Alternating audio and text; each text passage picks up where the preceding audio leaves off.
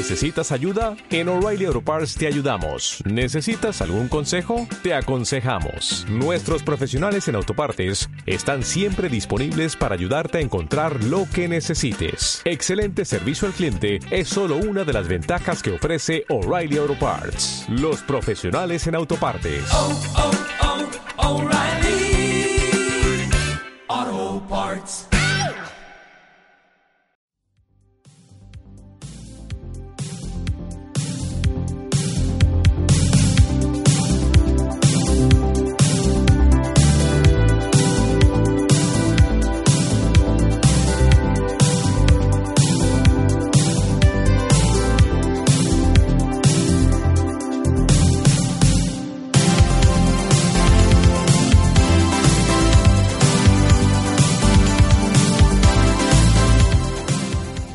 Bienvenidos a la convocatoria. Convocatoria programa número 21.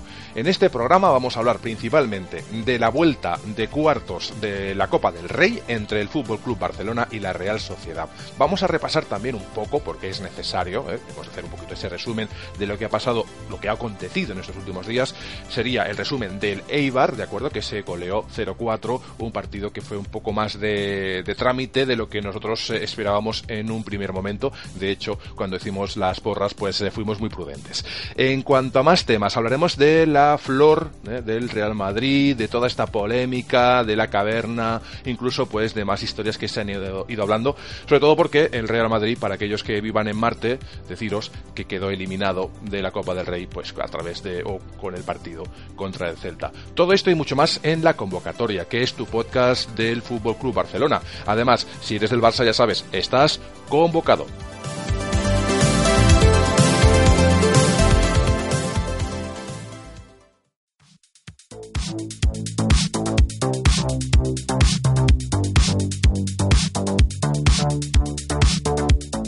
Y esta semana vamos a tener con nosotros a Roger García. ¿Qué tal? Buenas tardes. Muy buenas tardes. Pues eh, semana, bueno, ya, ya vimos el partido del, del domingo, un partido trabado con un, con un, diría que un resultado un poco engañoso, pero con esa garra del Barça, ¿no? Ante las adversidades, la lesión de Busi, que luego lo comentaremos, esa garra, sí. ese, ese plus de actitud que, que como decíamos, es, es lo que necesita el Barça para realmente ser candidato al título. Ese, esa noticia es la más negativa de la semana, posiblemente que Busi pues se nos ha lesionado, que es el hándicap que tenemos para la vuelta de, la, de, los cuartos y para los partidos posteriores.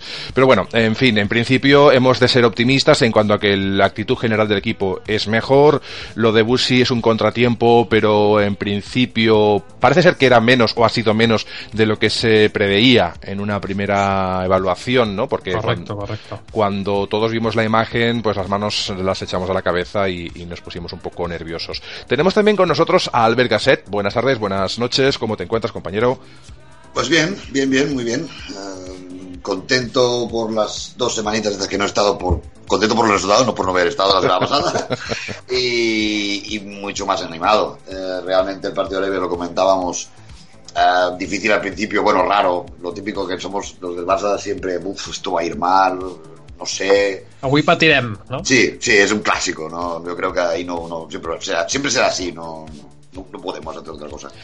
Y, y, al final, pues se fue arreglando, yo creo que por los cambios, por lo de Busquets y tal, Denis Suárez, que también tuvo un partido bastante guay, no sé, diferente de lo que estábamos acostumbrados.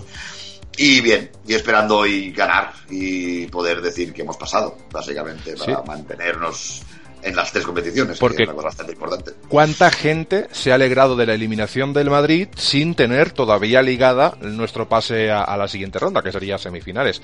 Y por eso hoy tenemos con nosotros también a Pedro Guardiola, que es el madridista infiltrado que nosotros siempre tenemos una alegría de presentar y saludar. ¿Cómo estás, compañero? ¿Cómo estás, amigo? Muy buenas a todos, pues bien, mucho gusto otra vez de, de poder volver a participar y bueno, un poco, un poco dolido por, por, la eliminación del Madrid, pero bueno, a la vez orgulloso porque murió de pie. Para mí ha sido eliminado siendo mejor en, en los dos partidos. Ha, perdido por detalles. Y bueno, que nadie dé por enterrado al Madrid porque un Madrid herido siempre es más peligroso. Y como bien llevamos diciendo, esto no ha acabado, queda mucho. Y el Madrid de esta saldrá seguro. Y de momento pues sigue líder y bueno, a la espera de, de jugar la Champions. ¿Piensas, Pedro, que esto puede, entre comillas, benefic- beneficiar al Madrid, aunque ahora haya este cisma, ¿no? Por lo que está ocurriendo y demás. ¿Crees que puede beneficiar al Madrid en cuanto a que se queda liberado de la Copa y se puede centrar en Champions y en Liga? Realmente no, no lo creo porque ya la siguiente ronda era semifinales, o sea que partidos así comprometidos no iba a tener. Tampoco, eh, no sé, no sé exactamente el calendario de, de Copa del Rey. No sé si en las, no sé si ahora hay, un- hay un parón de dos semanas. Sí. No, realmente no, no lo sé bien, pero, pero es eso, es lo que decías, ¿no? Eh, la carga de partidos que iba a generar de más la Copa eran dos. Dos, eh, pues quizás dos semanas cortas de estas de cada partido cada tres días, o sea que realmente no, no compensa, yo creo, el, el caer eliminado con, con lo que te, con, lo que te, con lo que te generaba de extra. Tenemos un Y que comentario. le podía haber caído el Alavés, que tampoco hubiera sido un rival. Ten- tenemos Exacto. un A, comentario pri- en a directo. priori, a priori tampoco habría sido un rival complicado. Que a ver, que desde el Alavés está en semifinales y se lo merece, ¿no? Igualmente habría que, que ganar. Pero el cuadro está dibujado ya, perdona Xavi, ahora, ahora, ahora atendemos los, los comentarios. ¿El cuadro está dibujado ya o hay que, hay que hacer resorteo para semis? Es sorteo, es sorteo. Vale, vale, ok. Bueno, Xavi, perdona. como os decía, eh, si me podéis atender, porque llevo el programa, eh, pero, que no es por Básicamente, nada, eh, ¿no? no, sí, que si no cojo y os cuelgo. ¿Sí? En cuanto, en cuanto al tema de, tenemos en directo un comentario de Estrella Co- Coto que nos dice que Barça ánimo hay que ganar. En principio este partido es indispensable, es muy importante, porque eh, la verdad es que yo toda la gente, toda la gente que decía ayer, hoy, entre ayer, oye, mira qué maravilla, eh, al final hay que tener mucha prudencia, hay que ser muy claros con estas cosas, hasta que tú no tienes la eliminatoria pasada, mejor no mires a los demás, mira por lo tuyo, y lo bueno de un profesional deportivo es lo que, pues es esto precisamente, ¿no? De que la gente del Barça, lo que es el equipo en sí, está centrado en sacar un buen resultado de, de esta eliminatoria. En cuanto a temas, temas de, de Leibar, yo creo que vamos un poquito a quitarnos de encima el tema de Leibar, porque tenemos una hora, en una hora exactamente empieza el Barça, y eh, es el momento en el cual nosotros vamos a, parar, eh, sobre las nueve más o menos. En cuanto a lo que es el, el partido de Leibar, ¿qué destacaríais? ¿Quién consideráis que fue el mejor del partido? Mm, ¿Fue engañoso lo que es la, bueno, el devenir, como se dice en catalán, ¿no? El desarrollo de ese, de ese fútbol. ¿Cómo lo visteis, Roger? Que te veo por ahí más activo. Pues eh, como, como comentaba antes en el inicio, eh, el, el resultado fue un poco engañoso por el inicio del partido, básicamente, ¿no? El- yo creo que lo tenía más. Estaba más cómodo en el campo, eh, eh, Eibar. eh, y aparte, todos conocemos Ipurúa, ¿no? Un campo así muy muy comarcal, no, no sé si me entendéis, ¿no? Muy pequeñito, muy de muy de, Sí, muy- muy de pueblo, sí, sí, o sea, es que es, es tal- es la sensación que te da, ¿no? Es- Mucha calidez también. incluso- exacto, me recuerda incluso al de al del Mirandés, ¿no? Que es tan pequeñito, tan así eh, de, de- de equipos vascos y de, quizá de no, de primer nivel, ¿no? Eh, Pero, pero el partido yo creo que se, se decidió eh, básicamente por la actitud, la actitud del Barça, eh, ese gol de, de Denis que, que abrió la lata, que fue una sorpresa yo creo, ¿no? Y contento por Denis por su aportación, pero yo sobre todo quería destacar, eh, aparte de Neymar, que estuvo muy activo y, creo que con una actitud muy positiva, presionando con garra, quería destacar dos nombres y, y son los de a diferente nivel, con más destacado diría Rakitic, que hizo un trabajo espectacular sustituyendo a Busi, para mí fue un jugador destacadísimo en el partido. Y que me Su alegro, labor- ¿eh? Me alegro de que, de que. Rakitic vuelva a estar un poco... Porque todos podemos tener momentos altos y bajos, pero en la que hay un par de partidos o una racha negativa, ya se nos echa a todos del club, esto es injusto y para un jugador que ha demostrado que ha venido aquí a, a trabajar y no, y no a discutir, eh, Rakitic yo creo que es un ejemplo, es un ejemplo para Y todos. tanto, y, y sobre todo en, la actitud, en, en la posición, obviamente estaba de pivote y, y lo que más se ve es su recuperación, su recuperación de balón, sus entradas, su- sus cortes de pases y estuvo para mí espectacular en su, en su vertiente más oscura, digamos, ¿no? Y por otro lado, eh, a mí me daba cosilla cuando vi a, a, a Arda, ¿no? Vi, vi a Arda y vi a Neymar, por lo tanto Arda iba a jugar en medio del campo y me entró esa cosilla de esa falta de sacrificio. a pasar, sí, sí, sí. Que para nada, para nada. Arda estuvo muy bien. De hecho, en la primera parte recuperó dos o tres balones eh, con una solvencia. Parecía Keita, tú, ahí jugando de, de interior izquierdo. Sí, sí, y no, la me verdad. sorprendió mucho. Y, y sobre todo eso, que, que es algo que parece que, que, que se ha activado ese algo y, y que, y que el Barça tiene otra, otra actitud. Y bueno, 0-4 para casa y a, a concentrarse en el partido de hoy, que luego hablaremos. Que parece que esté ganado el tema y, Y para nada, que, que para tiene nada. toda una Real Sociedad. Hay que tocar tema Madrid, hay que tocar el- esta vuelta de los cuartos de Copa, que no es tan, no está nada fácil este partido. Eh, podemos certificar al ver que en el partido de Leibar y que ya viene de unos partidos atrás hay un cambio de actitud general, es decir, En el equipo. Yo, yo lo veía así, me veía más que ah, pre- presionaron mucho más. Lo que decía de las recuperaciones de valor de. de valor, de valor. De valor. De balón. Hostia, no sé hablar. De balón de, de. Rakitic y tal, pues eh, ya denota un cambio, porque están más atentos, o sea, iban a por todas. Y eso al final, a, a los que nos gusta el fútbol, nos, nos encanta esto. O sea, ver, cosas sacrificios, apáticas y tal. Era un partido que no tenía que ser difícil, pero podía serlo y al principio lo, lo pareció. Pero después, poco a poco, cuando se pusieron todos los engranajes en marcha, al final el Barça a tope. Y Messi, como siempre, que está allí como nuestro baluarte. Omnipresente, ¿no? Sí, sí, lo de es- Messi, es- Xavi, Albert, lo de Messi, volvió a ser decisivo andando en el Sí, campo sí, y eso sí. está al alcance de, de unos de po- unos pocos genios tocados por la varita. ¿Pensáis que con estos resultados y los malos resultados del Real Madrid, el Barça se ha reenganchado a la liga? Es decir, aún hay liga. No la habíamos perdido todavía, obviamente, estaba difícil, pero daros cuenta, y lo comentábamos en el programa pasado, con la diferencia eh, que no teníamos a Pedro para dar la, la réplica ¿no? Y Pedro, eres totalmente libre de, darla. Eh, ¿Pensáis que con un pequeño lapsus, porque el Real Madrid que ha tenido unos... mm, A ver, ha tenido suerte, porque muchos partidos los ha ganado con suerte, mereciendo ganar o no, eso aparte, que seguramente muchos sí que ha merecido ganar, pero eh, igual es de venir lo que es el desarrollo del partido, pues bueno, ha ido como ha ido. En otros ha sido pura suerte y en otros obviamente luego al final pues ha resultado que el, el Real Madrid no es perfecto, eh, que con más o menos suerte no lo puede ganar todo y porque ha habido hay una racha negativa ahora mismo, ¿no? Hay un como una nubecilla negra. ¿Qué está ocurriendo, Pedro? Tú que lo ves más de cerca y lo sigues de una forma más directa. Bueno, yo no creo que haya. Algo hay, algo suena, hay un Es un bache, está claro, es, eh, es un bache, pero por ejemplo, por falta de ocasiones no es. Eh, digamos, un partido tranquilo, entre comillas, que tuvo el equipo, que fue el empate a tres en, en Sevilla, que sí que se lo tomaron de relax por el, por el resultado y casi se complica. Pero en los demás partidos, tanto en Liga, que, que perdió 2-1 con el Sevilla, fue muy superior. El Sevilla tuvo, aprovechó dos errores en los últimos cinco minutos, no hizo nada más. Bueno, pero y el con Real el Madrid Celta los dos también, partidos, Pedro, permíteme, el, el Madrid también Sí, juega a veces así, ¿no? En partidos que no tiene dominados para nada, eh, pega dos mazazos, que es la, la, la potencia Sí, que tiene este Real Madrid. Pero es su estilo. El Madrid, el Madrid es un equipo que no, no está hecho para, no está diseñado para jugar con el balón desde nunca. El Madrid es un equipo que tiene gente rápida, que está diseñada para jugar al contraataque, y es un equipo que es luchador. A mí que le atiñan a suerte, que sí, que las pelotas a veces entran y otras veces no, pero también hay que buscarlas. Hay otros equipos que no tienen esa capacidad de remontar o esa capacidad de, de lucha. Con el Madrid hasta el último minuto siempre estás ojo que puede. Y ayer cuando empató en el minuto 90, me apostaría lo que sea con la gradería de Balaídos a que más de uno dijo, uy, uy que no caiga un córner, una falta cualquier sí, cosa. sí, sí, sí. No son cosas Porque que el Madrid pasar, tiene, sí, sí. tiene esa capacidad, tiene, tiene llámalo buscando, eh, falta, virtud, con lo que sea. Pero la, pero falta la tiene. la, la falta la estuvieron buscando du- durante los tres minutos, ¿eh? O sea, para intentar poder hacer ese remate final.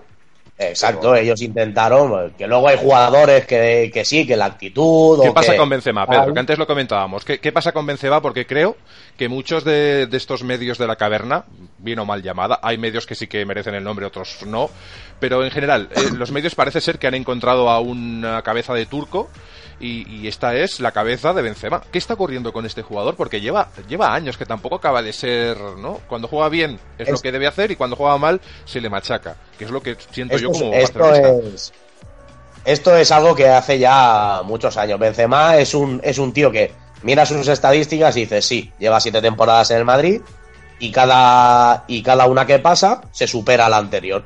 Cierto. Luego, es un delantero que no corre.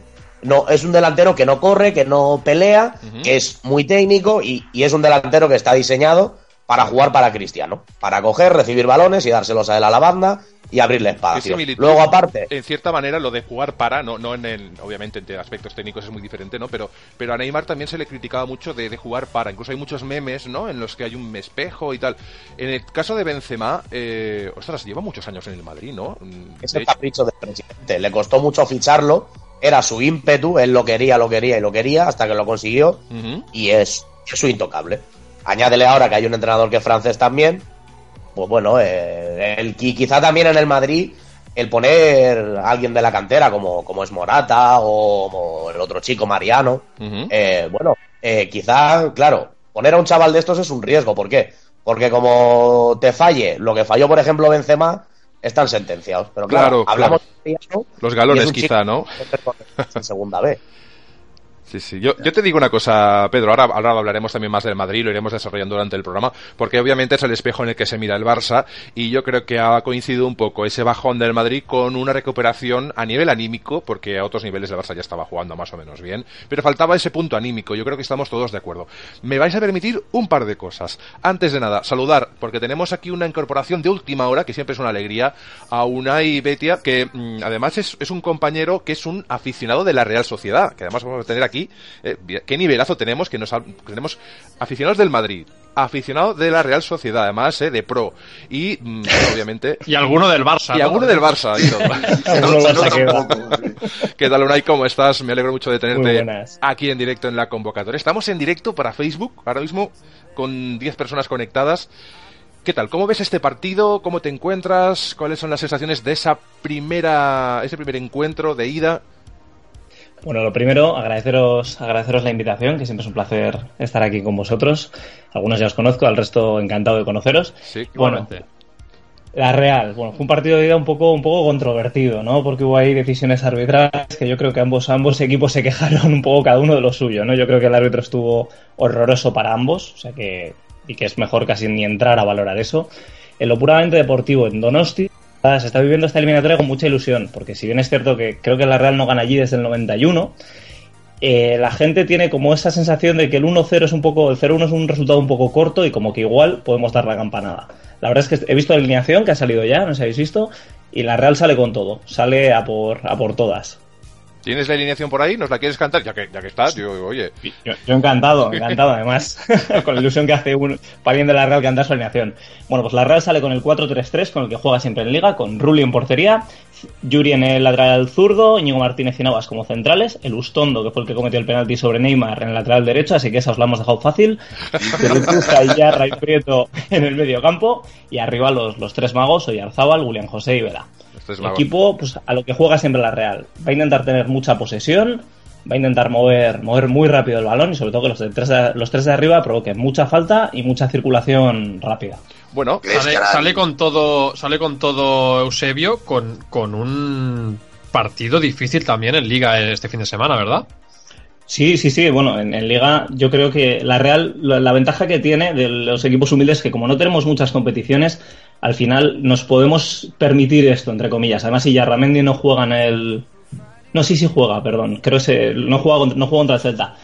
Eh, pues sí, yo creo que va a salir así y luego el, el domingo tiene pinta que habrá muy poco, salvo lesión o algo, habrá muy poquito cambio. Va a ir a por todas en los dos, porque la Copa es, un, es, una, es una competición que en la Real se la ha dado siempre muy, muy, muy, muy mal. O sea, tenemos unos escalabros impresionantes y cada vez que pasamos de octavos vamos a por todas. Pues una, es un- algo muy ilusionante en Donosti. Yo si os queréis, No, pero- vamos a, voy a cantaros la alineación del Barça, que no lo hemos hecho todavía, llevamos un buen rato de, de lo que es la retransmisión y aún no lo hemos hecho. Pero vamos a, en principio esta es la oficial, si no, como Roger está siempre ahí al quite, además está en las redes sociales y tal, pues me, me corriges. Yo tengo aquí Cillesen en portería, que esto hasta aquí es bien, Sergi Roberto, Piqué, Umtiti y Jordi Alba. Esta línea, la defensiva, me parece que es bastante correcta, no, no hay ninguna sorpresa. Viene un poco con, con sorpresa por aquí. Mascherano, ojo, que dices, ¿dónde va a colocar Mascherano? Pues seguramente eh, en, eh, en la posición de Busi. Exacto, de cuatro. De- sí, eh, tendremos también a André Gómez, Denis Suárez. Es decir, el centro del campo es prácticamente, a ver, que hayan coincidido los tres, creo que jamás. ¿Me En, equivoco? en medio del campo seguro que no. Seguro que no. Y luego arriba, obviamente, pues arriba es fácil. Arriba, arriba Unai, aquí sí que lo tenemos fácil, porque aquí, salvo lesión, no cambia. Que es Messi, Luis Suárez y Neymar. Y en el banquillo tenemos a Masip, pobrecito, que a mí me da una pena este chico, con se le ve buena gente y, y mereció tener alguna oportunidad más como segundo portero, pero bueno, tenemos a Diñe, a Mathieu, a Aleix Vidal, Rakitic, Arda y Alcácer. En principio, eh, yo veo ahí, al poder. en principio veo yo una alineación correcta y valiente, sobre todo. No sé si es la palabra que sería la adecuada, pero yo veo una alineación valiente, en el sentido de que eh, en cuanto al centro del campo, tampoco hay mucho más. Podría haber metido a Rakitic, pero yo creo que lo hace descansar después del partido que se marcó hace muy, muy poco. Y en principio pinta partidazo, sobre todo porque querremos ver, querremos saber cómo pues evoluciona ese centro del campo. ¿Cómo lo veis vosotros, eh, compañeros? Roger, ¿tú cómo, te ha sorprendido este centro del campo? Porque el resto, más o menos, lo podemos entender, ¿no? Sí, hombre, el, el resto del, del equipo te diría que es el titular, quitando a, a Cidesen y poniendo a, a Ter Stegen en el medio del campo un poquito de... Bueno, darle, darle ese- esa mm, posibilidad a Mascherano a jugar en medio del campo, que, que de hecho es su posición natural de, de su carrera hasta que llegó aquí, ¿no? Hasta, los, hasta el segundo año de... Me hace ilusión y todo. ¿Te das cuenta que me, me hace ilusión de ver a Mascherano Sí, en su a- posición? Y, ¿Se y con ¿Se esa... acordará o no se acordará de Sí, ¿no? Hombre, años, ¿eh? con la Con selección esa al ver, rodilla, Xavi... Dime, dime. con la selección al ver, por eso decía de que si se acordará, Sí. en principio juega en su posición de toda la vida, ¿no? que es el medio centro correcto, defensivo, recuperador, el tema del gol ya no le pedimos que ¿te imaginas que hoy marca gol? O sea, volviendo a esa Eh, poca broma, eh, Mascherano, no sé desde cuándo, pero hace un tiempo ah, está subiendo todos los corners y va a y, y mide unos 70 y no sé cuánto mide. O sea, y va a todos los corners, está ahí en el rebote y en el segundo palo y demás, o sea, que está ahí Permitidme un inciso, porque se nos acumula el trabajo. Y perdona, Roger, enseguida te, Sí. te devuelvo la palabra y hablamos más Hay con Unai y ¿no? con Pedro. Tenemos comentarios en Facebook, que esto es una ilusión de, de hacerlo en directo. Tenemos, eh, voy a ir de antiguo a nuevo, por, por lógica. Gracias, Estrella Coto, un saludo desde aquí. Barça, ánimo, hay que ganar. Eso es genial. Tenemos a Ronald Salinas, que nos saluda desde Canadá, desde Quebec, y dice, vamos Barça. Quisiera hacer un comentario, creo que Alexis está yendo a más. Creo que si jugara más, cubriría el lateral y Sergi al medio. Sería el jugador eh, a futuro. Yo creo que sí, el futuro a futuro, ah, porque lo tenía cortado, a cambiar por Iniesta. Espero que el Barça gane ahora con respecto al Madrid. Se fue la suerte, los 40 partidos son lo, por la suerte que tuvo. Bueno, aquí es una opinión personal. Gracias, eh, Ronald. Sobre todo, eh, lo, de, lo decimos mucho, lo de Sergi Roberto. Nos gustaría verlo de interior y que Alex Vidal volviese al lateral derecho, ¿no? Pero bueno, mm, parece ser que en este partido se ha inventado algo que también es lógico, porque no ha puesto a nadie fuera de su lugar, Mascherano es eh, su lugar natural. Así que bueno, tengo mucha ilusión por ver cómo va a carburar este Barça. También, Xavi, disculpa, un pequeño inciso dentro del inciso de los Ah, inciso comentarios. eh, inciso, comillas dentro entre comillas. inciso dentro es como esto es un poco Inception, ¿no? Un poco origen, ¿no? La película. Eh, eh, si, si- vale, Alexis puede jugar en lateral derecho como titular, pero ¿cuál- ¿quién es su recambio? Ahí está, ahí está el problema. Claro, si claro, claro, si entra en la rotación con Sergi Roberto, vale, sería Roberto descansando, pero no en el medio del campo, ¿no? Cuando, no, cuando juega Alexis sería para que Sergi Roberto bajara de carga de partidos, diría yo. Entonces el problema sigue siendo el mismo. De no lo veríamos en el medio. De todas formas, también acabo con los comentarios. Tenemos a Luis, a Luis Pérez Pérez que nos dice que a qué hora juegan. Juegan en menos de una hora. A hora peninsular, hora española, sería a las 9 y 10, 9 y cuarto. 9 y Nueve y cuarto. cuarto. 9 y cuarto. Eh, Sí, no sé por qué he dicho 10, porque todos los partidos son a y cuarto. Eh, también nos comenta nuestro compañero, David, eh, David Barbañ, que siempre pues está con nosotros. Hoy no ha podido estar, lo esperamos también la, la semana que viene. También un saludete para David Llamas y el compañero Carlas Singla, que también esta semana pues hacen, dan el salto y la semana que viene seguramente estarán todos con nosotros. Nos dice David que gran programa, chicos, este Barça empieza a funcionar y empieza a ilusionar. Ilusionar igual ya nos ilusionaba desde el principio, pero tuvimos ese bajón, creo yo, por el tema del fondo de armario. Eh, pero bueno, en principio eh, ese fondo de armario que no acaba de carburar, ahora sí, ahora no, y ahora estamos eh, con la duda, con la duda de saber si estos jugadores, que no son fichajes en sí, porque Denis es un fichaje, pero es entre comillas, lo de Rafinha y demás.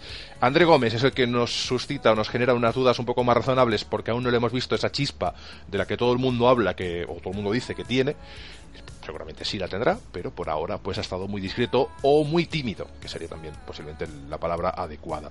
Eh, vamos a cerrar el tema Ibar, porque yo creo que el tema Ibar, pues como ya lleva unos días y ya ganamos y ese orgasmo, como digo, ese orgasmo de goles ya, ya pasó, la alegría estuvo ahí, puede ser también engañoso, con el partido de hoy yo creo que va a ser muy diferente.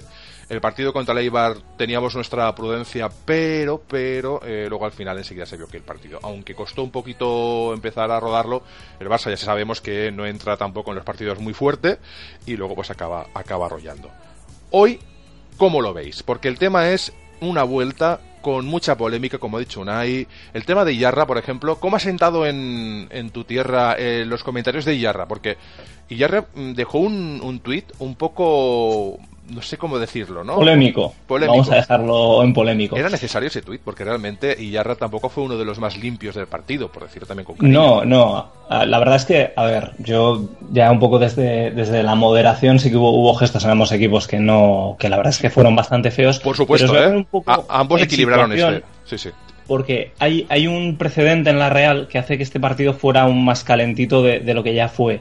Y es que hubo la anterior eliminatoria contra el Barça, creo que fue en, semifinales de Copa hace tres años. eh, hubo, hubo un tema con, si no me equivoco, fue con Ses Fábregas, que, que teniendo ya el partido ganado el Barça, empezó a hacer gestos como, como burla hacia la afición y se empezaron a reír. Y aquello sentó muy, muy, muy, muy mal en, San Sebastián. Entonces pasó que, el campo estaba revolucionado, los jugadores estaban revolucionados y si bien evidentemente Yarra no fue su partido más limpio ni mucho menos, pues tenía esa revolución del partido. Muchos en Donosti la apoyarán, yo creo que, que, a ver, el árbitro no estuvo bien para nadie, no, ese comentario era innecesario, pero hay mucha, mucha parte de la afición que como se vio en el partido, que incluso sacaron pañuelos, pañuelos blancos, que la apoya.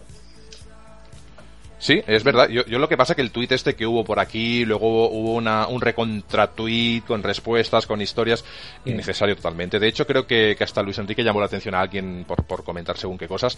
Eh, a ver, el partido no fue limpio, pero el partido también fue un poco soso en general. Es decir, eh, los dos equipos jugaron bien, la Real Sociedad tampoco es que hiciera gran cosa, el Barça tampoco jugó bien, pero no hizo mucho más. Fue un partido de estos de eh, cuando dos rivales se estudian mucho, ¿no? De, de mucha, mucha prudencia, de ojo, cuidado. Eh, para la Real pasó lo menos malo, es decir, que vale, hubo un gol en contra y Sí. demás, pero pasó lo menos malo, es decir, que al menos pues eh, ese primer partido ya lo pasas, pero el segundo es Ujú. donde se juegan todo. Y con este equipo, yo al menos lo que podemos nosotros predecir de lo que nos ha puesto encima de la mesa el entrenador Eusebio, mm, vaya, yo creo que van a por todas. Aquí eh, el no corre vuela, aquí vamos a ir a, a ganar partido. El Tengo ganas Barça, de ver el partido, con lo que les estamos, diciendo y con lo que Sí, estamos ¿eh? viendo. un potaje. dando muchas ganas de verlo, que Sí, normalmente eh. dices, bueno, no sé, pero no sé. El- Creo que será un buen partido. Creo que vamos a disfrutar o a sufrir, pero vamos a ver un partido. El, el partido de, de Anoeta, yo creo que. eh, aquí me mataréis los culés, pero yo creo que el resultado, para mí, eh, el resultado ah, más justo hubiera sido el 1-1, porque yo creo que hubo media parte para cada uno. En la Sí, segunda sí. parte, yo creo que el, el Barça acabó sufriendo un poquito y, y, y en Liga. re- Creo recordar que en Liga fue, fue así, ¿no? Fue por desgaste un poco, pues acabó, acabó llegando el gol de la Real y, y, y no se ganó el partido. Y que la Real Eh, Sociedad, y que la Real Sociedad es uno de los equipos que siempre está en la parte media alta de la tabla dando, dando el callo. Eh, desde que se fue Grisman, la gente pensó, vaya, se les ha ido una gran figura, y yo creo que no, que el, que el gran mérito de la Real Sociedad es mantenerse ahí, ser un equipo que siempre está en esa, en esas posiciones de arriba y dando la cara. Es decir, que realmente Sí, sí. y que es un escollo duro de salvar, tanto en eliminatorias de este tipo que un fallo te manda para casa, como en la propia liga. O sea, yo creo que nadie está contento de tener una eliminatoria contra la Real Sociedad porque, ojo al dato, es decir, nos la puede liar y mucho. Y se, Sí, el, el- el partido de hoy. El, partido de hoy yo creo que la clave es lo que le ronda la cabeza a, a Eusebio, ¿no? Porque eh, está claro que la Real nos ha puesto muy difícil los últimos partidos que hemos jugado contra ellos y, y por esa presión que ejerce tan, tan alta y tan, tan bestia, ¿no? Se podría decir. Yo creo que Eusebio mm, tiene esa, esa incertidumbre o esa, esa pregunta en la cabeza de qué, qué hacemos hoy, ¿no? Porque eh, una presión alta está claro que, que puede fastidiar mucho el juego del Barça, pero, pero se te puede hacer el partido muy largo. Estamos en el Camp un, par- un campo tan ancho, un campo donde requiere un, des- un esfuerzo físico quizá que, que acabaría por, por mermar las opciones al final del partido, ¿no? Para, un- para la Real. Hay un dato, pero José, eh, hay una cosita Sí. que me acaba de llegar aquí en plan flash.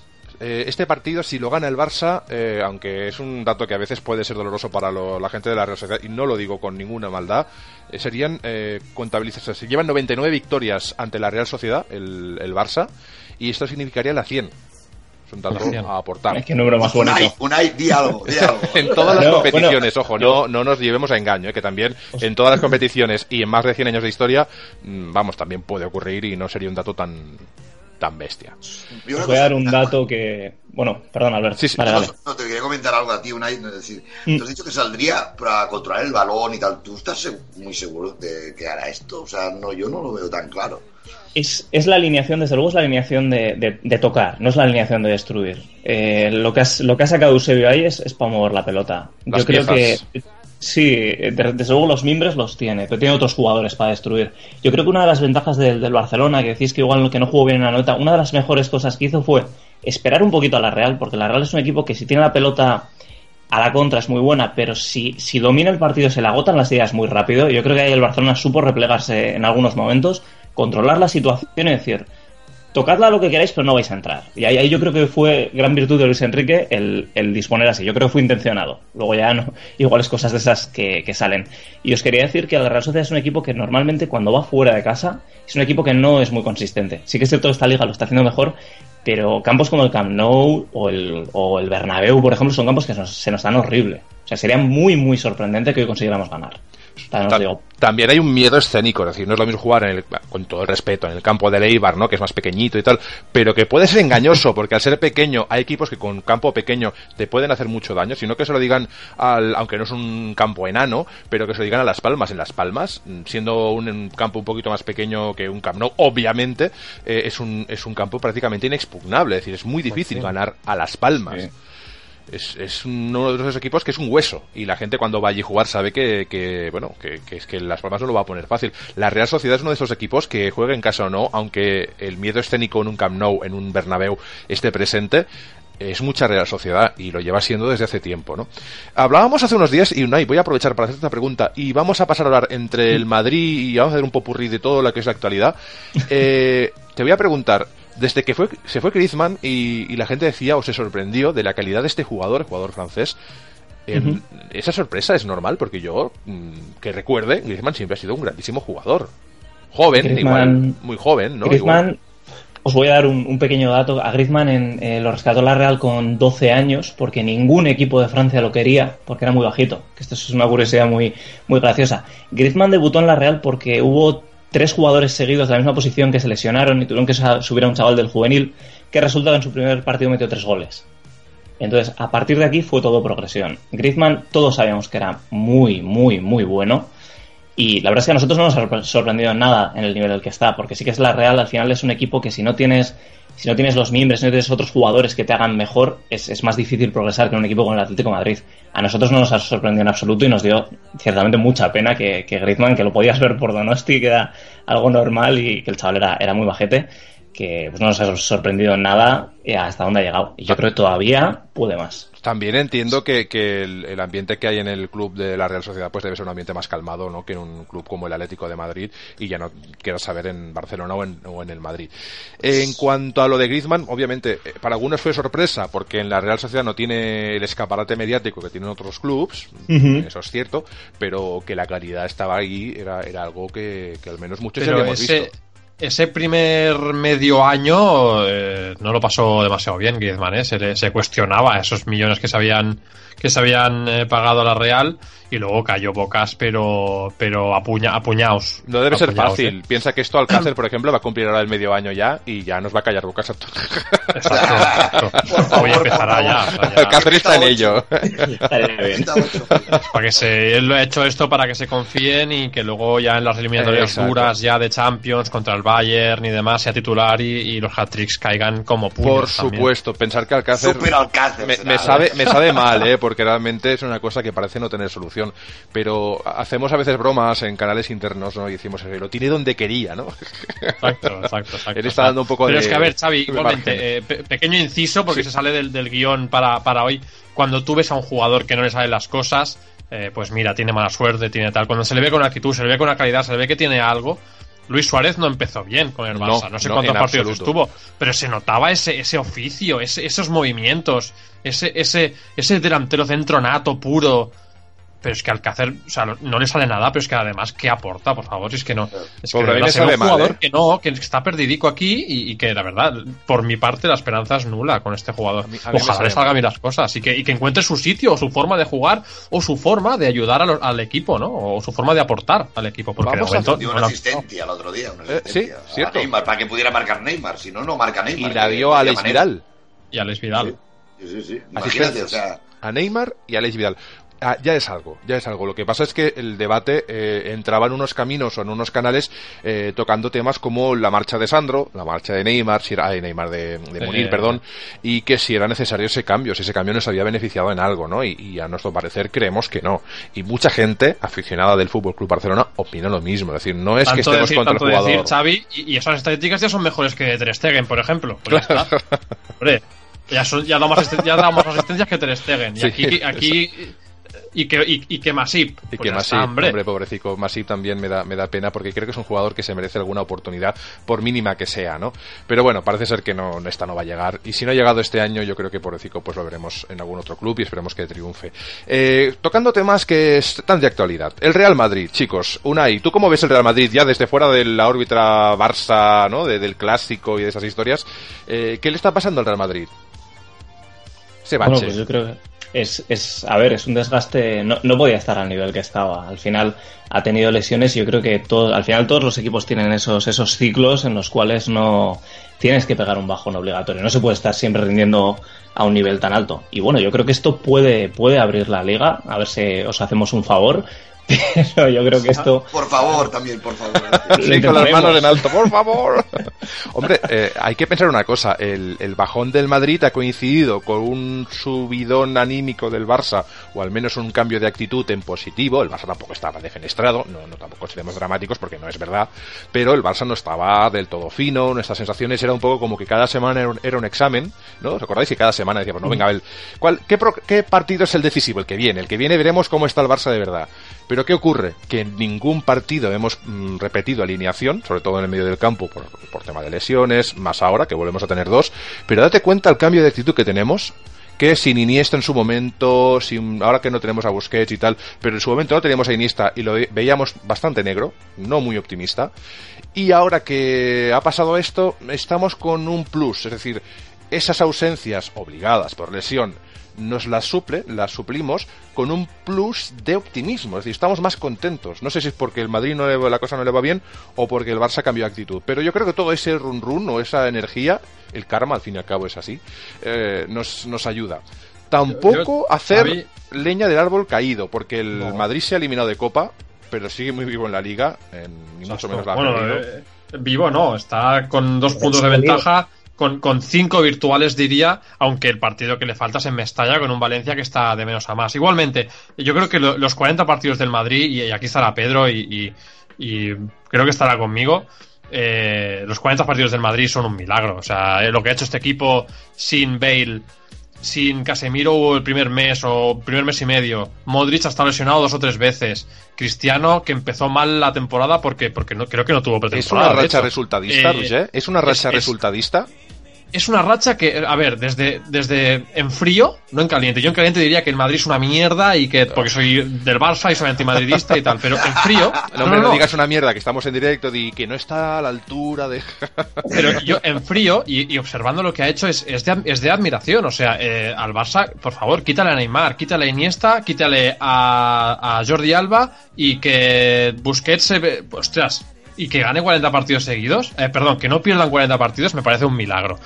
Luego, sacando la, las suertes, porque tiene parte de suerte, que estos minutos últimos, algunos goles han caído, puntos han caído, victorias han caído y demás, porque, ¿no? porque el, el tema del bajón ya venía desde algún partido atrás y lo han salvado en extremis. Desde el Camp Nou, el Madrid no estaba bien, desde el día del Camp Nou, y ha ido salvando partidos sin extremis el día del Depor y demás. Igualmente, un dato, solo un dato, y ya, y ya, eh, Ya os te vas, dejo. ¿no? Ya me sí, ya me voy, ya, ya os dejo y ya, ya me voy a preparar las palomitas. Y, bueno, eh, el Barça estuvo 39 partidos sin perder, y cuando perdió, hizo 4 derrotas de 5.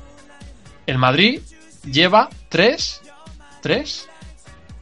Sí, porque ayer, no, ayer empató, pero bueno, igualmente, eh, si hubiera perdido. Lleva, lleva una derrota. Una derrota realmente, ¿eh? No, no es Una tanto. derrota lleva el Madrid. Fíjate lo que Una, le- una- con, lo- con lleva- el Sevilla lleva- 2-1 y en Sevilla no saben cómo ganaron aún ese partido. No lo saben ellos. Pedro, que llevan dos en cuatro partidos. Y ayer estuvo a punto de perder. Dos en cuatro Pero, partidos. Pero no perdió. Ayer empató. Ya, pero el día del Celta sí, Pedro. El día ah, bueno, sí, el día Claro, del la ida, son la dos. ida. Sí, Estamos, sí, estamos, razón, estamos en- hablando de, de- de los partidos en Sí, sí, general. sí, dos, Sí, sí, dos solo de cuatro, dos de cuatro. No, no Dos solo Liga, cuatro. ¿eh? Pero bueno, hablamos de, de ganar partidos. 40 partidos y decir que es suerte. No, eh, si pero- los jugadores Pedro, estrella- no, no me no sé malinterpretes, yo, por favor. No me malinterpretes porque en ningún momento he dicho eso. He dicho que al final, desde el Camp. Nou, el, el, el, el Madrid no estaba bien. Y sé que ha habido factor. mira, o sea, pongamos el partido de ayer como, como contrapartida. El gol de Danilo es una mala suerte espectacular porque casi ya estuvo muy acertado. O el, el delantero sueco no, no estuvo demasiado, eh, eh, quizá demasiado acertado. Pero ese gol es de pura mala suerte. Eh, la que para- la que no para- sabe cómo encontró eso. O sea, el delantero dice, ostras, y he metido ese, ese, la ese para Sergio Álvarez es que casi se mete un gol en propia, el, el que el, el- no recuerdo qué central eh, cubría a Cristiano y que luego Cristiano se la encuentra, le da con el tobillo y le da el palo y todos los memes que han surgido, a ver, es, un- es una acción súper rápida y es mala Es suerte, mala es- suerte. llega a poner el pie bien y, y, ostras, pues ahí lo tenemos, también existe de lo otro y habéis No tenido de lo bueno. el Madrid en esos 40 partidos no haya luchado o directamente haya chutado una vez a puerta y se haya encontrado con el milagro. No, no, seguramente me arriesgaría a decir que de esos 40 partidos, en 34 o 35 ha sido superior al rival. De De todas calle. formas, Totalmente, Pedro, totalmente, Pedro, Pedro. ¿creéis Ah, que sería factible esto en el Barça? Y me explico, ¿eh? hago la pregunta muy concreta. ¿Sería factible que el Barça ganase una, una tanda de 30 partidos a nivel resultadista, es decir, sin acabar de jugar bien? Porque este Madrid habrá sido superior en algunos casos, pero no ha acabado de jugar bien desde hace un, Tenemos, eh, una Xavi, temporadilla. eh, tenemos la, eh, la, la racha de 39 partidos del Barça, es tal cual como ha sido la de 40 del, del Madrid. El Barça llevaba tiempo ganando 0-1 por ahí, 1-2 por ahí, partiditos tal, Muy y cuando cayó, cayó. Cuando cayó, cayó del todo. Y, y el Madrid, o sea, en cinco partidos ganó cuatro. Se, se le fue a cagar la Champions. O sea, es que eh, se le fue media temporada. Sí, fue un sí, poco en- más en tarde. un mes malo, ¿verdad, Fue un poco más tarde que el Madrid, porque el Madrid lo tenía en enero y el Barça lo tuvo eh, febrero-marzo, ¿no? Pero Sí, es eso, o sea, el, el Deja- Madrid. de- Roger, si permites que Albert comente porque no se le No. oye. Sí. No, solo quiero decir que se parece mucho, mucho, mucho a la liga del 2014-2015. ¿Sí o no? Roger? Sí, Yo si creo que sí, ¿no? El, el Madrid iba por delante, está- estaba mirando ahora las estadísticas y todo, y está, compar- a la jornada que estamos ahora, el Madrid tenía 42 puntos y el Barça 41, estaban a uno de diferencia, ahora están a dos, y con un partido menos el Madrid también, porque había jugado, me parece también, el, porque había ganado la Champions, ¿no? Sí, fue, fue la del mundialito de Ancelotti y la del famoso. Pedro, me, me, me, me da Sí, la razón, la del, Qatar ese, que no- la que del no valió. famoso amistoso, exacto. Pues Sí, estamos, estamos muy igual, ¿eh? O sea, muy parecido el tema de que el Barça también iba fatal hasta el 4-0 del Madrid contra el Atlético de Madrid. Eso que giró todo y, y ganamos un triplete. O sea, que en un momento dado, vete saber qué puede pasar este año. Sí, este año está muy interesante. La verdad que está el puchero con todos los ingredientes necesarios. Y, bueno, todo eso pasa porque el Barça haga algo bueno en, el Camp Nou contra la Real Sociedad. Que aquí sí que yo sería prudente. Es decir, eh, hemos de ver el partido anterior, el partido de Liga, y no las tenemos todas con. con- bueno, no, no podemos apostar. Yo no pondría la mano en el fuego porque es un partido por disputar con todos muy, muy motivados y con alguien un poquito extra motivado por, por polémicas que ya hemos comentado. El Real Madrid, en cuanto al tema, eh, por ejemplo, Pedro, te iba a hacer una pregunta sobre la maldición del, de la bota de oro, ay, de la bota de oro, del balón de oro, que ahora es el de Best. ¿Crees en esa maldición? Porque también hay un run run en la caverna, porque la caverna a veces dispara dardos hacia Cataluña, Barcelona y tal, pero otras veces se los se, se inmola, ¿no? Y se machaca a sí mismo y en vez de buscar dispara soluciones, sí se disparan en el pie. Y aparte de es muy machacar a crítica, ¿no? Con el propio Madrid, exacto. Sí, sí, crítica uy. Para mí no, para mí no hay, no hay ni maldición ni nada. Simplemente hay que entender que Cristiano este año no ha hecho pretemporada, que vino de una lesión y una lesión bastante grave. Lo cual estamos hablando de que se supone que está mal, que está para tirar, que hay ya que venderlo a China, pero está a tres goles del Pichichi. Hombre, Eh, si vienen en China y os pagan a ver, 100 millones, no sé yo dónde está. eh, ayer metió un gol, bueno, tuvo, las, las está teniendo lo que no le están entrando. Bueno, eh, poco a poco, eh, no, eh, no, aquí no hay ni maldiciones ni nada, simplemente que lo que decimos son rachas. Hay a veces que entran, otro día le dará con el culo y la meterá dentro. Sí. Eh, esto es- así. veo ayer más pues, lo-. En el caso de Cristiano, lo del culo lo veo bastante probable. Pero porque, a ver, que también hay que estar ahí. Ojo, o sea, yo siempre digo lo mismo. No, hay, que, hay que buscarla. Si no se busca, no, no entra. Que es lo que te quería yo responder a tu pregunta de antes. Sí. Que te respondo con otra pregunta. ¿Tú cuando ves al Barça 0-0 al final del partido, 1-1, o que necesita un gol para remontar y quedan dos, tres minutos? ¿Tú sinceramente, o el barcelonismo, lo veis capaces de remontar o que haya ese peligro como el que tiene el Madrid siempre? No, el Barça no. Normalmente el Conozco Barça la no. respuesta. Y conozco la respuesta del 95% de los culés, que todo el mundo no. Lo que te decía antes del, del Celta. Marcó Lucas en el minuto 90 y, el, y, y Vigo temblaba. Pues cuando marcan el Barça, si al final disfrutamos tanto, porque como no lo esperamos, no lo esperamos Porque o sea, no es- marcamos el no- 91 y no lo decimos, hostia, su- Eso no lo lleva en su sangre el Barça, no lo lleva el Madrid sí. El- el- es que el Madrid juega de una forma que el, el madridista eh, le perdonaría ser resultadista. Es decir, el, el- el madridista le perdona al Madrid. hay, hay una no- diferencia. hay una diferencia, Xavi. Ahora, que- ahora que, y aprovechando ahora que el Barça lleva unos años con esto del tiki-taka y el juego y el tal y de buenos Este año jugadores. más así de- complicado, si te das cuenta, eh, Pedro, eh, está siendo complicado lo del tiquitaca porque la gente que ha venido nueva, hablemos, hablamos de André Gómez, Sí, no, hablamos de... Esta solo hay, solo, solo hay y habrán dos. Yo los Pero en el. Barça enseñan, enseñan a jugar, pero en el Madrid, desde pequeñito, se enseña a ganar. Y, y esa es la diferencia. En Hombre. el Madrid se enseña a ganar. ¿Cómo? Da igual, pero a ganar. Claro, Y en el Madrid ya lo dijo Casemiro hace, hace unos días. Está prohibido perder en el Madrid. Nunca irás a un jugador del Barça a decir eso. No, Nunca. no, sí. Porque sí. no, Uy, no, no, no uy, no, no, no, no. Aquí te digo una cosa. En, en el Barça, yo entiendo que es tu posición y, y la respeto mucho, sabes que, que te respeto mucho. Pero, pero no, no estoy de acuerdo en lo que dices, más que- básicamente porque aquí en el Barça no solo sirve ganar. Es decir, aquí, aquí hay un doble hándicap. No es que mm, siempre se ha de ganar y no se permite perder. Aquí se ha de ganar y se ha de ganar bien. Jugar bien. Sí, aquí, aquí, Aquí un doble durante algún partido que se ha perdido, si se ha tenido la posesión, o el 90% de la posesión, bueno, parece como que, bueno, que la derrota no, es algunos, pero esto porque a, Es- es a le interesa maquillar estas historias, pero en realidad, si tú le preguntas a los barcelonistas que se dan con el puño de pecho y dicen yo soy del Barça, aquí es jugar, ganar. A veces hay partidos que según las circunstancias damos por bueno que se gane, aunque no se juegue del todo bien, porque bueno, porque a veces también eh, también hemos de encontrar o hemos de tener en cuenta que el Barça se encuentra con algunas bajas bastante importantes y porque las circunstancias no siempre son las mismas. Pero que el Barça ha de ganar y ha de ganar bien, vamos, toda la vida. Es decir, esto siempre ha sido así y son una de las cosas que se inculcan. El Madrid también ha de ganar siempre, pero el jugar bien no es tan importante. Es decir, si te pega dos contras y te destroza el partido, pues el Madrid tiene esa forma de jugar que el, que el madridista lo tolera. Pero aquí, en, aquí la, en la ha el- tenido, la ha tenido siempre. Siempre la ha tenido. Es que el Madrid tiene esa forma, es que la- yo la llamaría espectacular de jugar, porque el Madrid te pillas un día eh, del Madrid fino y, y- y- Te, revienta, tiene- amigo. Sí, sí. o sea, tiene la bola Keylor y de golpe están celebrando el gol. O sea, es que Sí, pa- sí. pa- pa- eléctricos y verticales, ¿no? Pero sí que hay partidos que, será, que se parece que se le apagan un poco las ideas. Tuvimos un que- amago, ¿eh? Con este primer, eh, primera etapa del Barça de Luis Enrique con alguna contra y demás. Y hay algún meme por ahí que se puede rescatar en el que ponía, esta es la cara que se te queda, ese día el Xavi con ojos como platos, la cara que se te queda cuando ves marcar al Barça de contra, ¿de acuerdo? Sí. Chicos, tenemos mensajes. Hacemos un pequeño así flash de mensajes. Nos quedan 10 minutitos de programa aproximadamente. Tenemos a Carla Singla, que es nuestro compañero, que nos saluda. Hombre, si tenemos a Unai por aquí, se alegra mucho de, de ver, de escucharte. De verte más complicado, pero de Muy escucharte. buenas, Carlas. Besitos. Tenemos a Nuria que nos saluda, buenas a todos, y nos dice, al Madrid se le perdona todo porque es una afición que solo piensa en resultados y fichajes caros. Sí, bueno, lo de fichajes caros yo creo que es una cosa que Florentino nos tiene acostumbrados, pero a veces tapa también agujeros con esto, tapa bocas. Es decir, hay una crisis, se ficha al jugador de turno y se acabó la crisis, ¿no?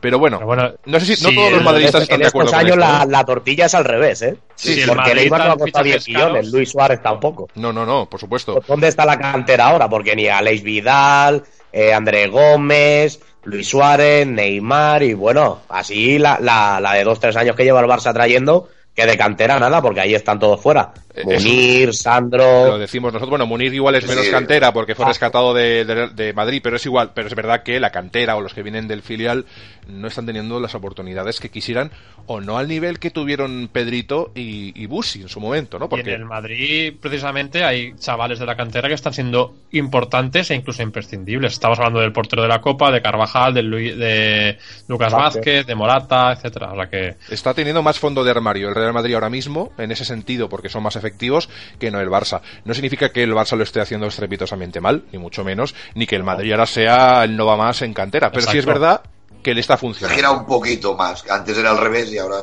tiene como una pinta. Pero nosotros es una cosa que llevamos debatiendo, pues si llevamos 21 programas, llevamos 21 programas debatiendo sobre que la cantera ha perdido peso en el, en el Barça. Y es una Sí. cosa que parece molestar a, a los propios barcelonistas, pero es una realidad. Sí, decíamos como que está en un periodo, un periodo un poco de impasse, ¿no? Entre una época bastante, eh, de permitirme, jodida, con todo el tema de la sanción también, y que, y que- exacto, y que, y que el Barça B pues se vio perjudicado, chavales del juvenil, hay una, hay una, hay un gap ahí, ¿no? Hay un agujero ahí de, de, de una generación que se ha perdido, que podía ser perfectamente pues la sanción. Se está esperando un poquito a ese cadete, que va a ser juvenil, a ver los próximos años, pero sí que ahora mismo eh, totalmente de acuerdo que, que el Barça no está bien en la cantera y hay como una especie de gap, ¿no? Una espera a, a que la próxima generación suba. Comentario de Jonathan Méndez que nos dice que el Barça es un equipo que le gusta ganar como a todos, pero el Barça gana y tiene que ganar bien, es lo que decíamos nosotros, ¿no? Gracias Jonathan, gracias Nuria, un abrazo a los dos. Eh, en este caso, eh, sobre todo Nuria, pues un abracete que siempre está ahí intentándonos apoyar y, dándonos alguna colleja si decimos lo que no debemos decir. Eh, en cuanto a lo que es la convocatoria, deciros que siempre decimos lo mismo, el Barça gana pero a veces gana sin convencer y cuando ha ganado sin convencer lo hemos comentado y lo hemos debatido.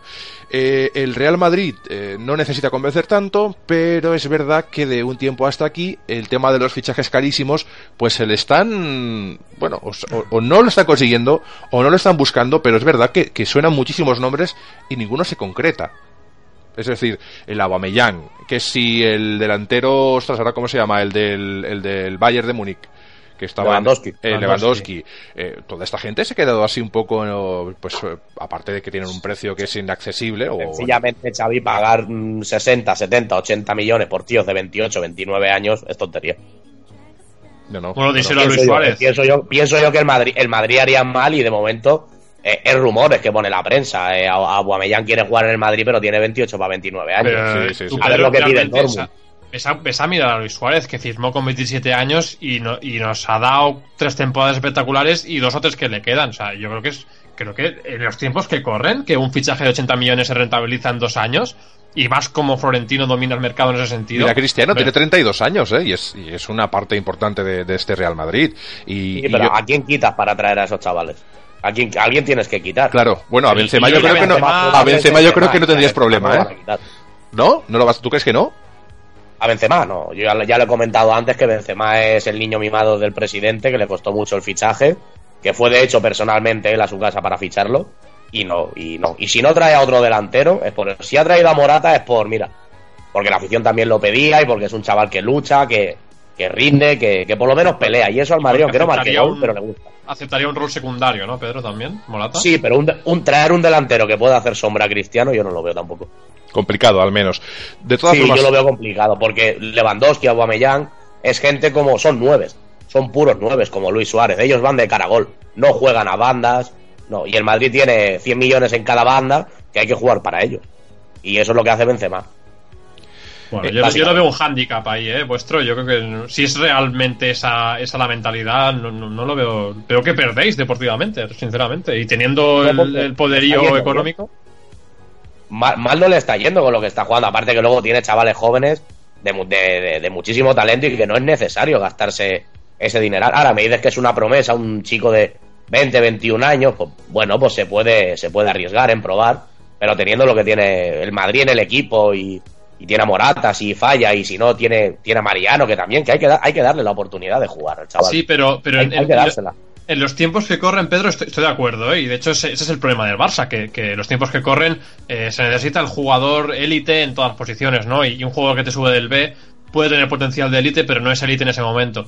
Entonces... Pero hay que darle eh, confianza. Yo creo que los jugadores del B o, o- o el hecho de que no haya habido ninguna explosión de jugador, no podemos llamar explosión a lo de Sergi Roberto porque ha tenido un margen. ¿Cuántos años llevaban en el primer equipo hasta que ha jugado Era el más? tercero, creo, ¿no? El Tercer- tercero tres cuando- años. A-. Tres eso no es una explosión. ¿Cuánto tiempo tardó Pedrito en, en dar resultado o, o Busquets? Sí que Medio tuvieron año. un proceso, de acuerdo, pero fue un proceso que, que al final funcionó bien. Esto el Barça ahora mismo no lo tiene y se está buscando fuera algo que, que debería poderse, o sea, no creo que lo de Busi, que lo de Busi y lo de Pedro sea algo tan aislado y tan extraño. Sencillamente es una cuestión de confianza, ¿no? Eh, tenemos lo que son defensas centrales como, como Bartra o un tiempo antes el que se fue, o se- bueno, creo que se fue al Betis y luego acabó en el Celta y luego decir, jugadores que podían hacer algo, no digo que fuesen jugadores que como en el FIFA, ¿no? Que vayan a tener un 99 de media, pero podían haber sido jugadores muy válidos que nos hemos deshecho de ellos rápidamente. Eh, pero bueno, No, y si miráis fuera tampoco hay tantas cosas. O sea, si tú No. te dijeras, "Voy- a fichar, yo no sé. No, hay pero un ¿qué- mercado qué copado de estrellas. hay al ver entre Bartra y un Titi?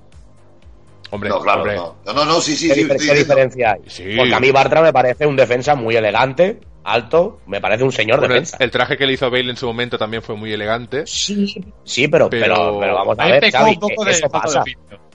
Sí, Falta- sí. sí, y me, me apuesto lo que sea que si es Puyol, Bale acaba en la grada. También puede sí, ser. sí, le pega un, un empujón y ya está. Sí, porque, Sí, porque es sí, perro sí, viejo y es un jugador que, que tenía Claro, experiencia. y la experiencia es un grado, pero ese, ese chaval es, me parece que el Barça embargo, ha sido un error. Eh, la- digamos que siempre hay la, la norma que, que es la excepción en este caso y estaría, estaría un Titi fuera de esto que acabo de decir, básicamente porque un Titi nos ha dado una seguridad que pocos fichajes hasta ahora nos la habían dado. Fichajes que teníamos que irnos muchos años atrás para decir de algún defensa central del cual ya no discutamos en absoluto su titularidad. Con un Titi nos está Aparte de pasando. ¿no? Chigrinsky, supongo, ¿no? Aparte de Chigrinsky. Exactamente. Y de Aparte- Cristambal. Y de Cristambal. Que hoy un Titi, hoy un Titi va a tener, va a tener trabajo, ¿eh? porque el, hablando un poco de lo de antes, me parece, me parece arriesgado, ¿eh? el, el medio campo que saca Luis Enrique. yo también estoy de acuerdo con Pedro, ¿eh? el medio campo hoy. Da respeto, ¿eh? para cubrir a, para cubrir a André Gómez y a Denis. Yo creo que la Real va a dejar arriba a Vela y a William José, jugadores muy rápidos. Al otro chico lo va a dejar de media punta apoyando en el medio campo. Y eso es superioridad.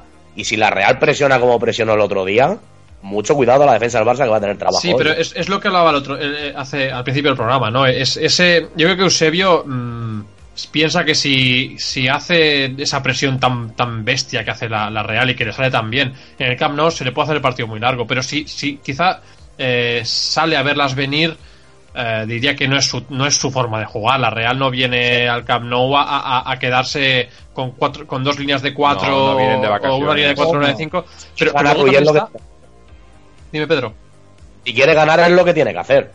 Aparte de que André claro. Gómez estamos viendo de que no tiene esa confianza para dar pases entre líneas, para dar que es un chico que tal y como recibe, al que tiene al lado la devuelve. Entonces creo que ahí que Messi va a tener que bajar mucho a medio campo hoy Seguro. y que va a caer posible. mucho sobre la faena sobre Denis. Por eso digo que cuidado con el medio campo del Barça.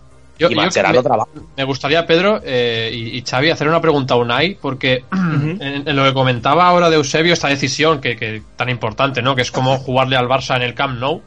Eh, si haces la táctica habitual contra el Barça, es lo que decías, se te puede hacer el partido muy largo. Si te quedas eh, cerrado atrás, corres eh, el, el riesgo, ¿no? De que el Barça te haga esa, esa encerrona tan, tan, tan lejos de la portería contraria, que sea tan difícil salir a la contra, que, que te haga una presión muy efectiva tras pérdida. Corres, eh, Entonces, el riesgo, ¿no? De que el Barça te haga esa- se- esa encerrona ¿Lo ves tan, tan, tan lejos de la portería a- contraria, a sacar una táctica que se quede a medias, que, que- o que busque una No. alternativa a encerrarse o presionar arriba. No, yo creo que yo creo que la Real va a salir a, a presionar arriba, entre otras cosas porque la experiencia de la Real siempre ha ido al Camp Nou se ha ido normalmente con una manita con una manita de goles y ha sido principalmente por precisamente por esperar, porque algo que en la sí funciona, porque en la está tu gente, que es esperar y alguna contra rematar. Yo creo que, el- sobre todo aquí el sentimiento y, y por cómo es Eusebio y por cómo lo conocemos aquí en, en Donosti, yo creo que va a ir va a ir a por todas. O sea, que va a intentar que el, que el principio del partido sea un infierno, meter un gol nada más empezar y que a partir de ahí que se desate la locura. Porque yo creo que, a pesar de que sea el, el, el Camp Nou, que, que a todos nos da un montón de respeto, si la Real sale a medias tintas, el partido perdido desde el minuto uno. Exacto, Y- exacto. Es posible. En cuanto a, a lo que es el partido de la Real Sociedad, pues nosotros mm, hay muchos alicientes, muchas incógnitas, sobre todo por ese mediocampo extraño, inédito, que nos va a presentar Luis Enrique, pero realmente lo vamos a disfrutar mucho. Unai, eh, ¿qué claves eh, o por, por qué claves va a pasar este partido para que la Real Sociedad le pueda dar la vuelta a la, a la eliminatoria? Porque por ahora hemos de entender y quien está fuera, si esto queda es así, 0-0, tal cual empieza, que son las porras que hace David Berbain muchas veces, ese 0-0, que siempre nos dice, el, el 0-0 ya lo tengo, así que al menos durante los minutos que no marca nadie, él eh, pues lo celebra con cava, como lo decía.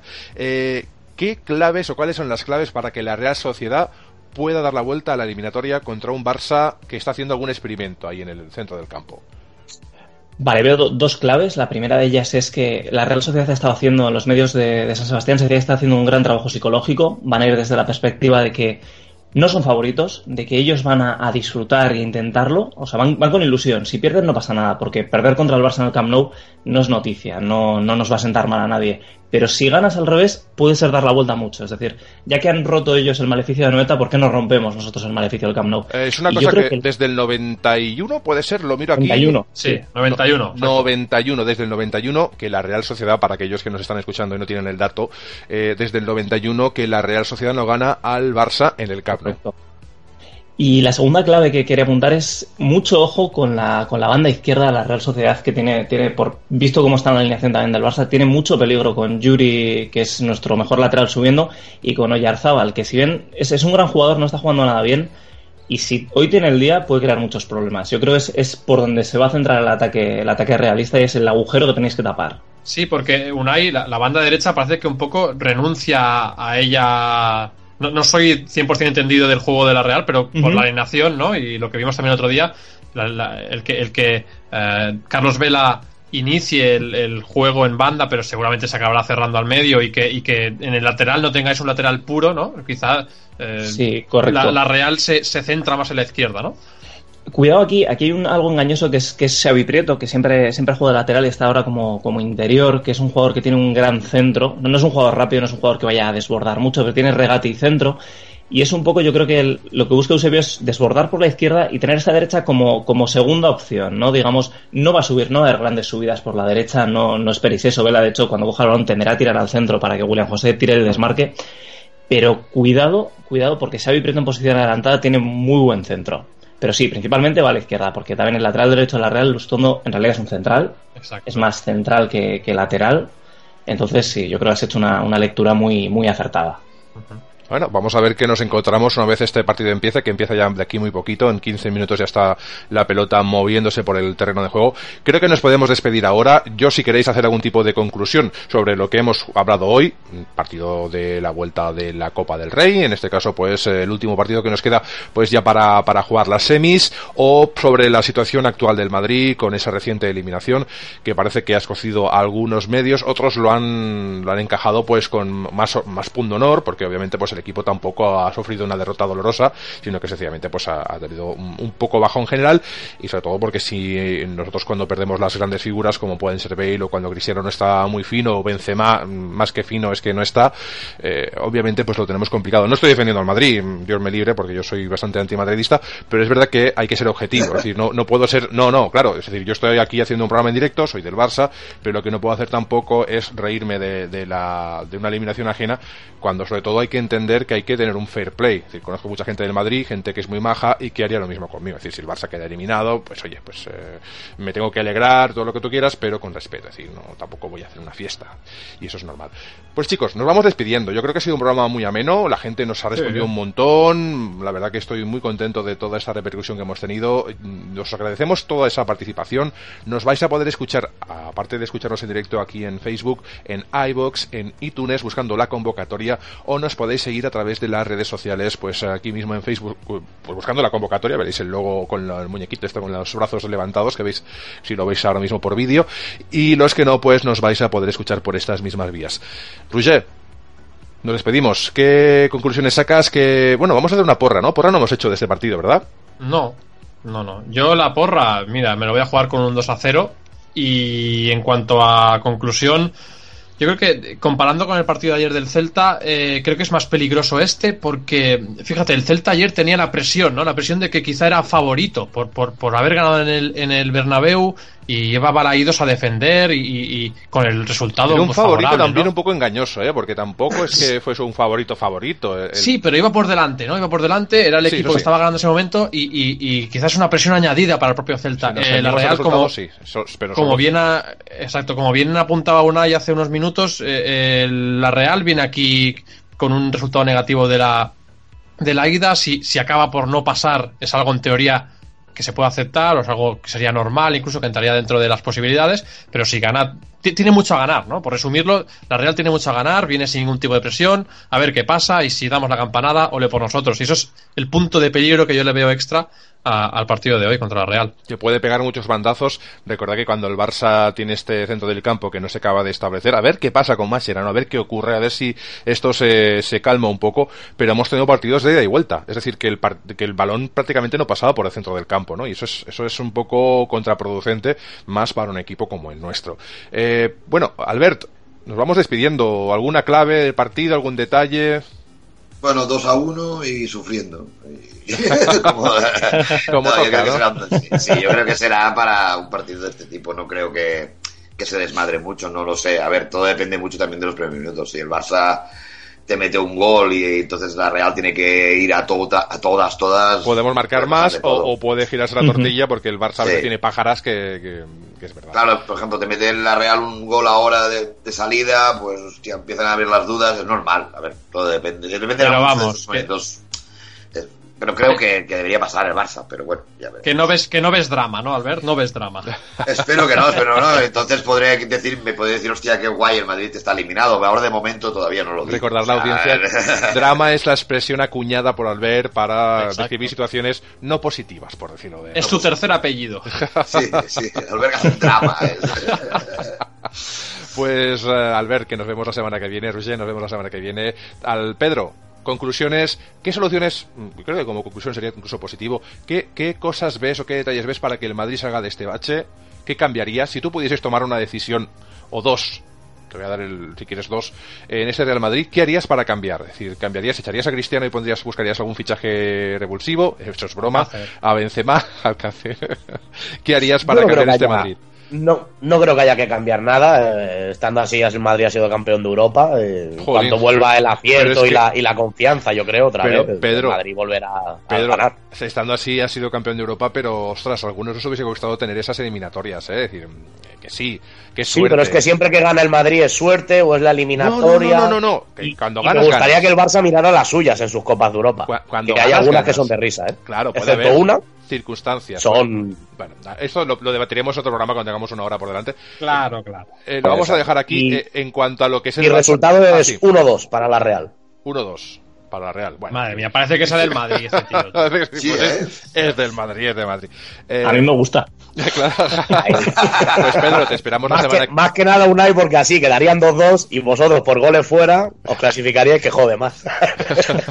Anda, claro, claro. Pues deciros una cosa, que Pedro, que nos vemos la semana que viene, a ver si organizamos y la semana que viene nos vemos. otro de esos almuerzos multitudinarios, chicos, que la gente que nos escucha, hacemos unos almuerzos que no se los salta un burro, ya veréis, no se los salta un galgo.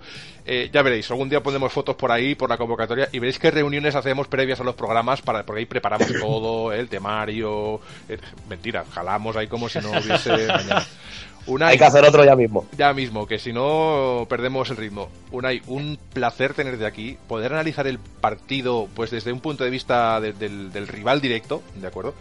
Y vamos, que es un gustazo. Esperamos poderte tener cuando tú quieras, porque esta es tu casa.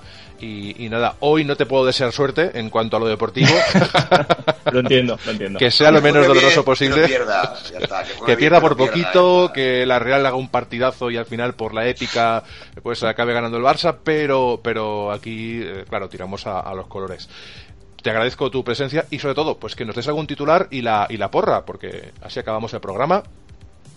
Perfecto, pues un- muchas gracias lo primero por invitarme. Eh, yo creo que va a ser un, un 1-2, espero también, porque por los goles fuera ganemos, pero lo veo muy difícil, es un partido que todos aquí vemos, vemos muy difícil. Y antes de despedir voy a dejar un dato que habéis hablado antes de, de rachas de liga.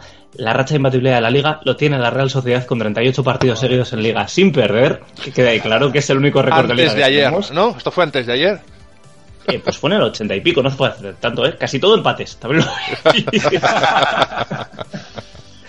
Ah, está bien, Y está bueno. bien. La gente eh, escucha este programa y no solo se lo pasa bien, sino que aprende datos que son, son curiosos.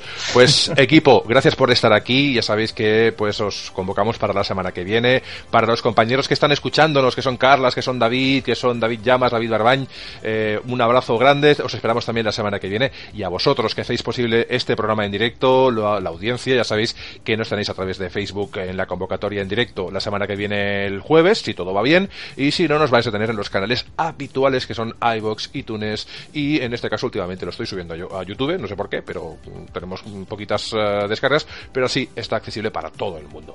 Gracias por estar ahí, gracias por ese apoyo, Visca al Barça y bueno, también pues es una- un guiño de, de simpatía a la Real, hoy no, pero a partir de mañana sí, O para Real. y un guiño de simpatía a Pedro, pero al Real Madrid no. En este caso, A la nos vemos la semana que viene y ya sabéis, si sois del Barça, estáis convocados. Adeu. Nos vamos, que empiezan cinco minutos el partido. Adeu. Adeu. oh,